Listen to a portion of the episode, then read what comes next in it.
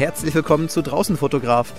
Heute, also zum Zeitpunkt dieser Aufnahme, ist der 21. März und das ist der internationale Tag des Waldes.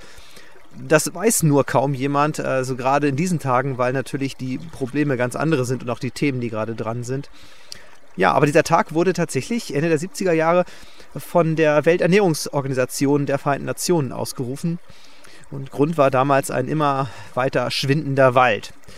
So, und heute ist es für mich irgendwie Grund genug, einmal über dieses Thema Wald zu berichten. Und ja, um ehrlich zu sein, ist das wieder eine recht spontane Folge ja, die Idee dazu, was über den Wald zu erzählen und vor allem euch über ähm, meine Beziehung zum Wald zu erzählen, hatte ich gestern Abend. Da war ich ein bisschen spät dran mit den Hunden auf meiner, ja, eigentlich sollte es eine Nachmittagsrunde sein, aber es war eben schon dämmerig. Und ähm, da hatte ich tolle Naturbegegnungen. Ich habe irgendeine Eule gehört, von der ich nicht weiß, welche das war, weil ich mir diese Rufe leider nicht merken kann. Das nehme ich mir mal für demnächst vor, das zu lernen.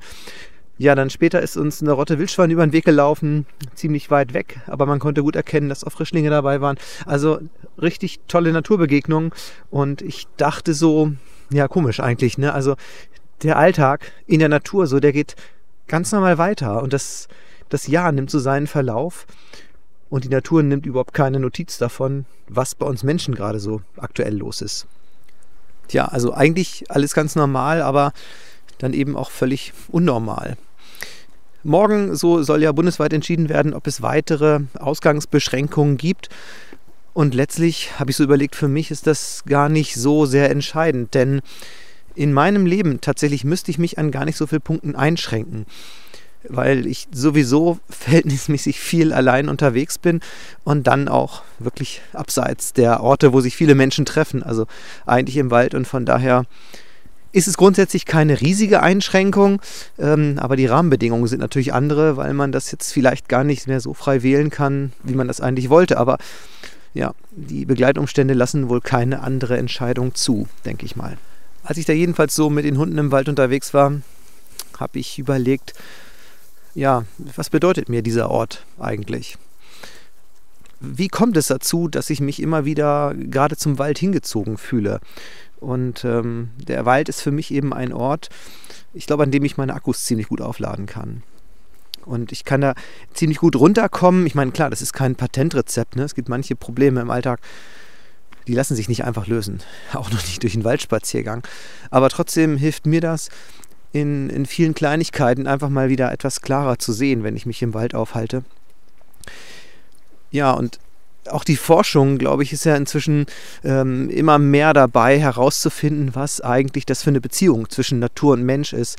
Ähm, da ist ja auch manchmal auch von Kommunikation von Pflanzen, also Bäumen zum Beispiel, mit dem menschlichen Unterbewusstsein die Rede. Ähm, also da kann ich mir nur sehr begrenzten Urteil zu erlauben, weil ich mich einfach zu wenig damit auskenne. Aber ganz klar ist ja trotzdem die positive Wirkung von Natur auf den Menschen. Das ist ja, glaube ich, unbestritten. Und äh, letztlich ist es irgendwas, was sich so auf den Menschen auswirkt, was vom Wald ausgeht insbesondere. Und da fühle ich mich sehr gut wieder, wenn darüber berichtet wird. Das klingt grundsätzlich sehr esoterisch oder geht zumindest in die Richtung. Und ich sagte ja gerade, auch wenn ich mich nicht auskenne, dann merke ich zumindest aber, welche positive Energie so ich aus einem Waldspaziergang rausziehen kann und dann auch für eine gewisse Zeit aufrechterhalten kann. Das heißt also, ich merke ziemlich genau, dass der Wald immer wieder ein, ja, ein Wohlfühlort für mich ist. Und gestern bei diesem Waldspaziergang habe ich nochmal auch reflektiert, warum ist das bei mir eigentlich so?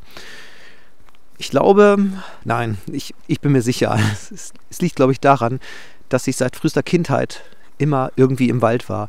Meine Mutter hat mir mal erzählt, dass sie mich, ähm, ja, als ich noch im Kinderwagen lag, oft mit in den Wald genommen hat, wenn meine Eltern, keine Ahnung, Blaubeeren gesammelt haben oder Pilze gesammelt haben oder meine Mutter mit meiner Oma eben äh, unterwegs war. Ja, und dann war ich immer mit dabei und war auch von Anfang an immer im Wald. Und später dann habe ich mit meinem besten Freund, äh, glaube ich, auch, also gefühlt jeden Nachmittag irgendwie nach der Schule im Wald verbracht. Ich glaube, wenn man das wirklich mal untersuchen würde oder ausrechnen würde, dann war es nicht jeder Nachmittag, aber gefühlt in meiner Erinnerung ist das so, weil ich von meinem inneren Auge immer noch sehe, wie wir ähm, durch die Wälder gestrolcht sind. Das ist irgendwie so, dass sich diese ganze Stimmung und dieser Charakter des Waldes, auch der unterschiedlichen Tageszeiten, Jahreszeiten, also die, die unterschiedlichsten Empfindungen irgendwie in mir festgebrannt haben. Also ich glaube, das ist irgendwie in meinem Betriebssystem so gespeichert, ähm, dass ich einfach diese Beziehung brauche. Also ich fühle mich auch woanders in der Natur wohl, zum Beispiel am Meer. Ne? Das finde ich auch richtig klasse.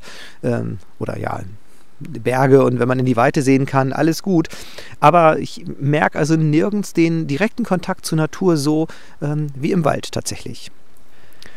Und diese Prägung war auch verantwortlich für mich, dass ich schon, in, ja, also als Jugendlicher eigentlich schon meinen Berufswunsch festgelegt habe.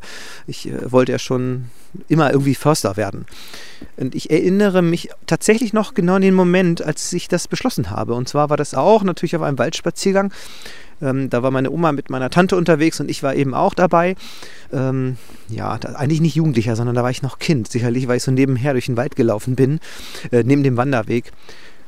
Und dann hatte meine Tante mich gefragt, ob ich denn weiß, was ich werden will. Und dann habe ich so überlegt und wusste nicht so richtig, was in Frage kommt. Und wir haben so, sind so verschiedene Berufe durchgegangen. Und ich hatte gesagt, dass ich gerne im Wald bin. Und im nächsten Satz rutschte mir dann so raus, ich, ich möchte Förster werden.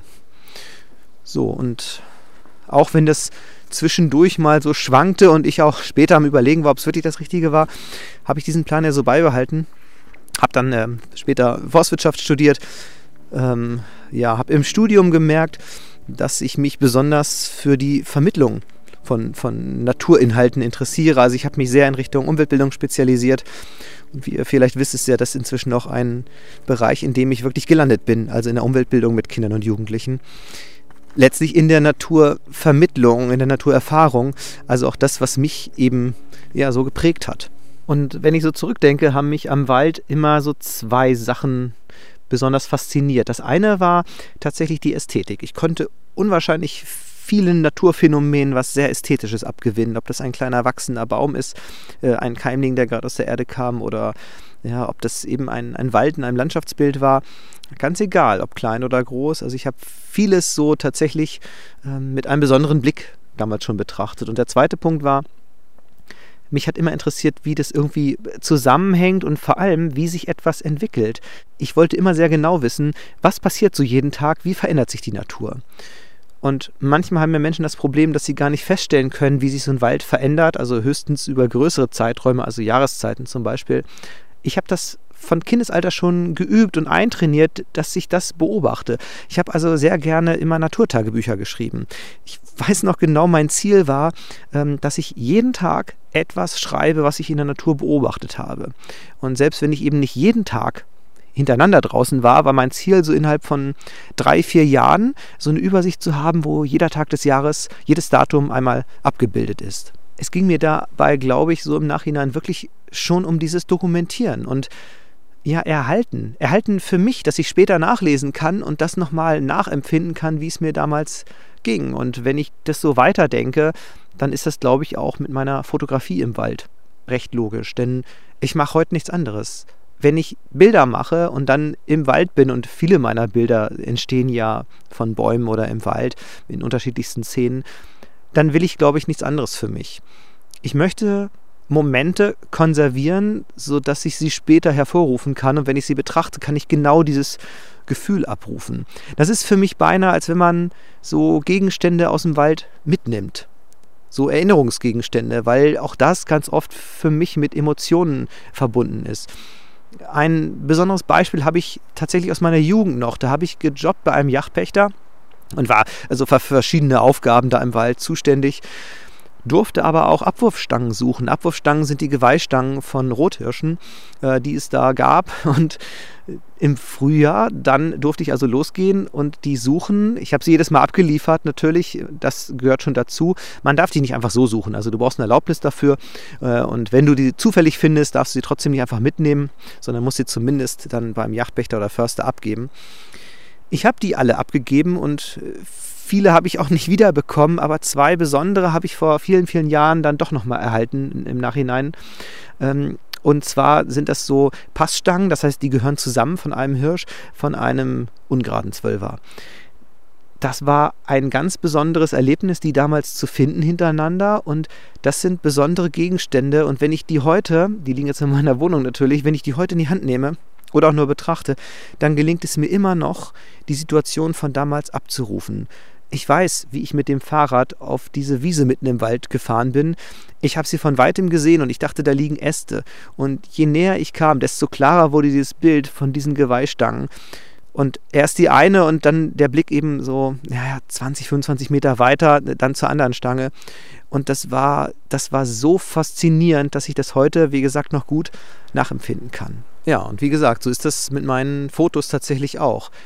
Wenn ich die Ruhe habe und wirklich so äh, mich ganz auf die Natur einlasse, auf das Motiv einlasse und mir wirklich Zeit dabei nehme, dann, ja, dann vergeht die Zeit aber auch sehr schnell, weil ich dann absolut im Flow bin. Dann bin ich auf so einer Wellenlänge und lasse mich drauf ein und vergesse alles andere, was um mich herum passiert.